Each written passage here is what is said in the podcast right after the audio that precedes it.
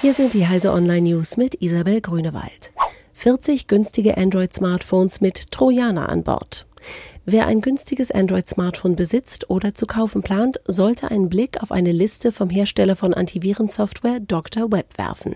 In dieser Liste stehen mehr als 40 von Werk aus mit einem Trojaner infizierte Geräte, vorwiegend von chinesischen Herstellern. Dr. Web zufolge könnten aber noch mehr Smartphones mit dem Trojaner verseucht sein. Ob der Schädling ab Werk aktiv ist und was er macht, ist noch unbekannt. Update legt Tolinos lahm. Ein Firmware-Update für die E-Book-Reader des Typs Tolino hat die Geräte wohl teilweise komplett lahmgelegt. Einem Bericht zufolge deaktivierte das vor einigen Tagen bereitgestellte Firmware-Update 11.2 das WLAN. Ein aktualisiertes Update besorgte dann den Rest. Welche Modelle genau von dem Update-Problem betroffen sind, ist noch unklar. Betroffene sollten sich an den Garantiegeber Longshine wenden.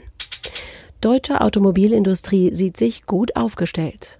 40 Milliarden Euro will die deutsche Automobilindustrie in den kommenden drei Jahren in Elektromobilität investieren.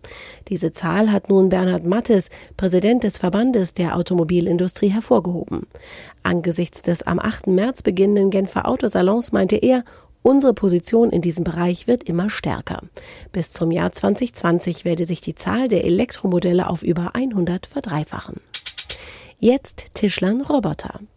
Wer eine Idee für eigene Möbel, aber keine Ahnung von Holzwerkzeugen hat, kann künftig Roboterarme für sich sägen lassen.